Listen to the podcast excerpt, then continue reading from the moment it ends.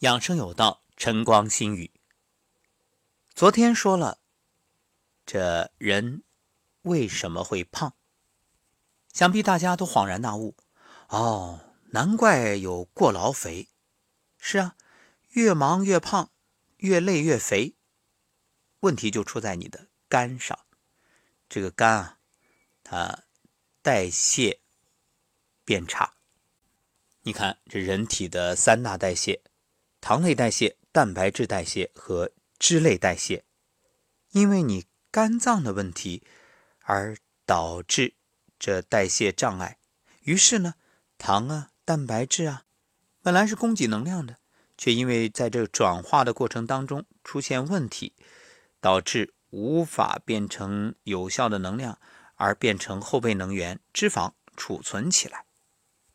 明白了这些，再去解决减肥的问题，那就轻而易举了。因为有的放矢啊，这选择大于努力。说到这儿，很多朋友可能迫不及待的想说：“那到底怎么减？赶紧告诉我！”别着急，我们还是得花点时间来了解一下这三大代谢，因为我知道这个时候你有需求，你想知道怎么减重，因此听的一定格外认真。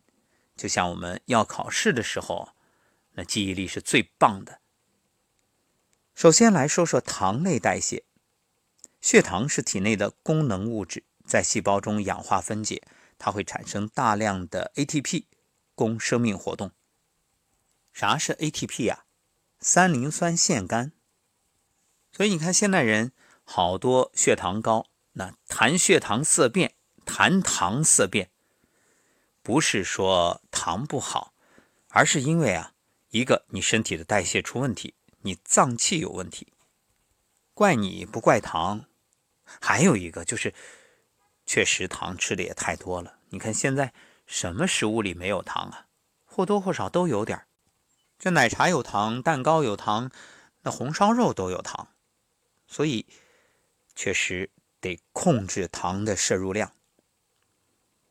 再说蛋白质代谢，它主要是在肝脏内完成的，从食物中获得的氨基酸通过脱水缩合作用合成人体所需的蛋白质，而脂类代谢呢，是从食物中获取的大部分脂肪经胆汁乳化成小颗粒，胰腺和小肠内分泌的脂肪酶将脂肪里的脂肪酸水解成游离脂肪酸和甘油单脂。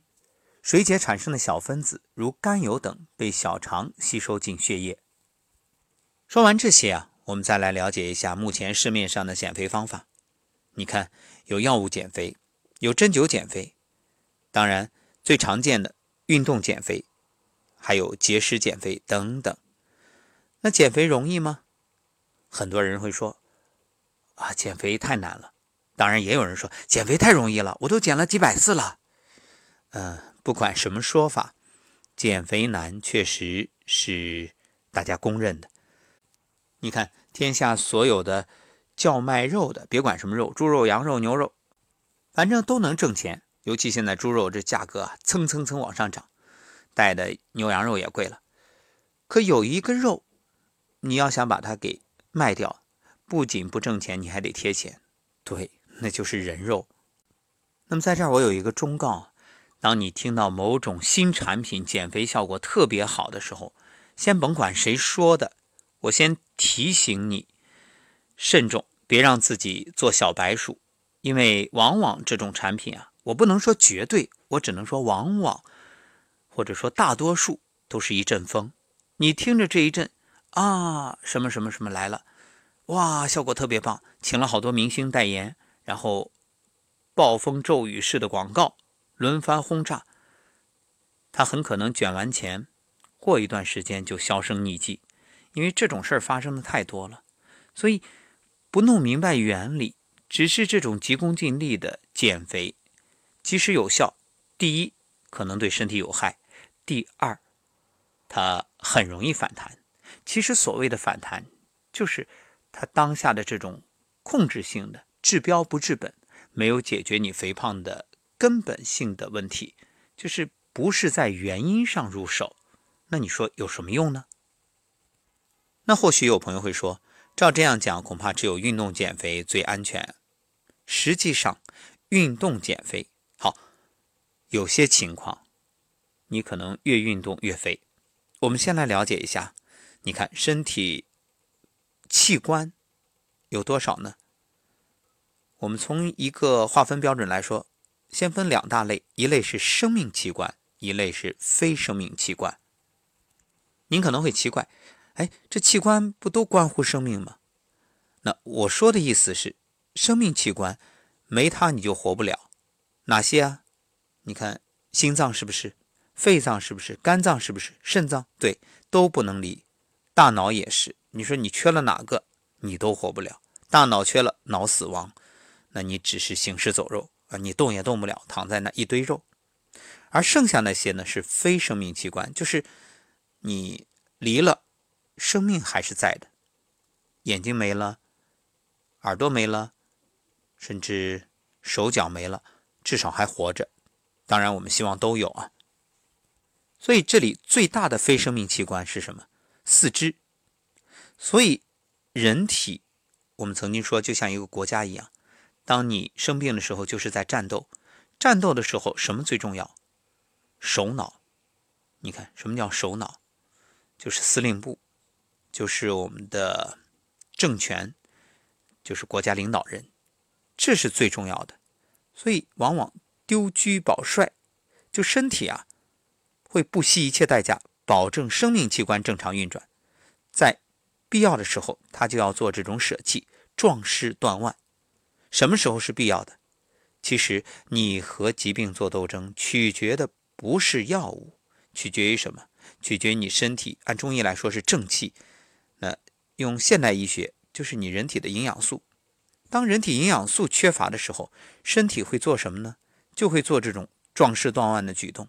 就舍弃局部来保护重要的部位，它会调用非生命器官的营养素给生命器官使用，比如从四肢调用营养素，这时候你身体的营养素就是从四肢流向中央。那我们再看看运动是什么？运动主要就是你的躯干与四肢。那么这个时候，四肢要想充血，要想强壮。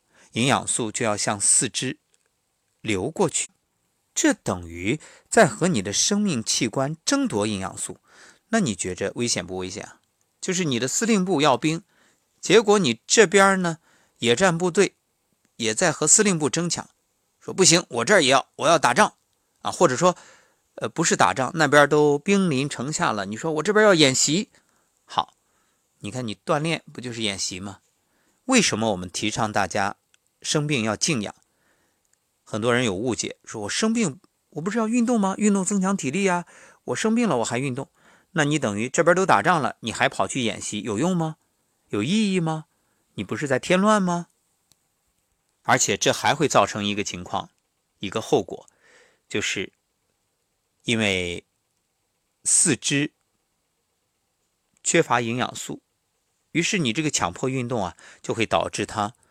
可能会动作变形，动作变形就容易受伤，还有加速老化，营养素不足啊，所以它老化的就快，那技术动作也不到位，力不从心，所以你看赛场上很多运动员，就是到后期刚上场的时候，那朝气蓬勃，激情四射，活力十足，整个人啊像一头狮子一样，但是往往到了下半场。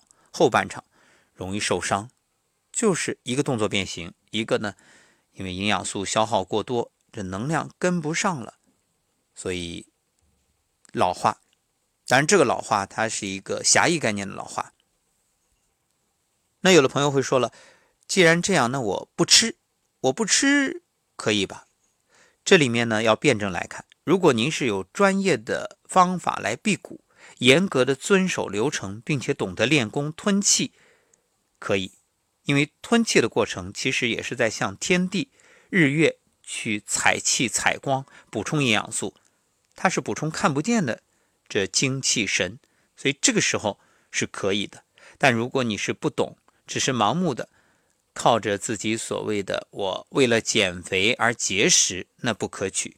那样时间长了，甚至有可能会厌食症，因为你节食会导致营养素进一步缺乏，这时候造成肝功能的紊乱，整个人又冷又饿，又情绪低落，头晕眼花，全身乏力，面色苍白，往往呢会造成又掉头发，然后情绪又会进入一种沮丧悲观的状态，而且这种节食往往有一个特点，就是恶性循环，它。总是节食一段时间，效果好了，然后呢，呃，又暴饮暴食，就是要么厌食，要么暴饮暴食，然后过段时间自我厌恶了，再来一轮节食，于是周而复始，不断的陷入一个死循环，把身体越折腾越差，最后就变成越减越肥。那么说了那么多。很多朋友已经迫不及待想知道，到底什么方法是最安全、最有效的减肥？各位，不吃饱哪有力气减肥啊？这不是调侃，这是认真严肃的一个话题。所谓吃饱，不是说让你的肚子吃饱，不是吃撑，是让你的细胞吃饱，要让你的细胞有足够的营养素，这样补充你所缺乏的那些营养素，来保护你的肝脏。肝脏的脂类代谢恢复正常，包括你的蛋白质代谢，一切都恢复正常了。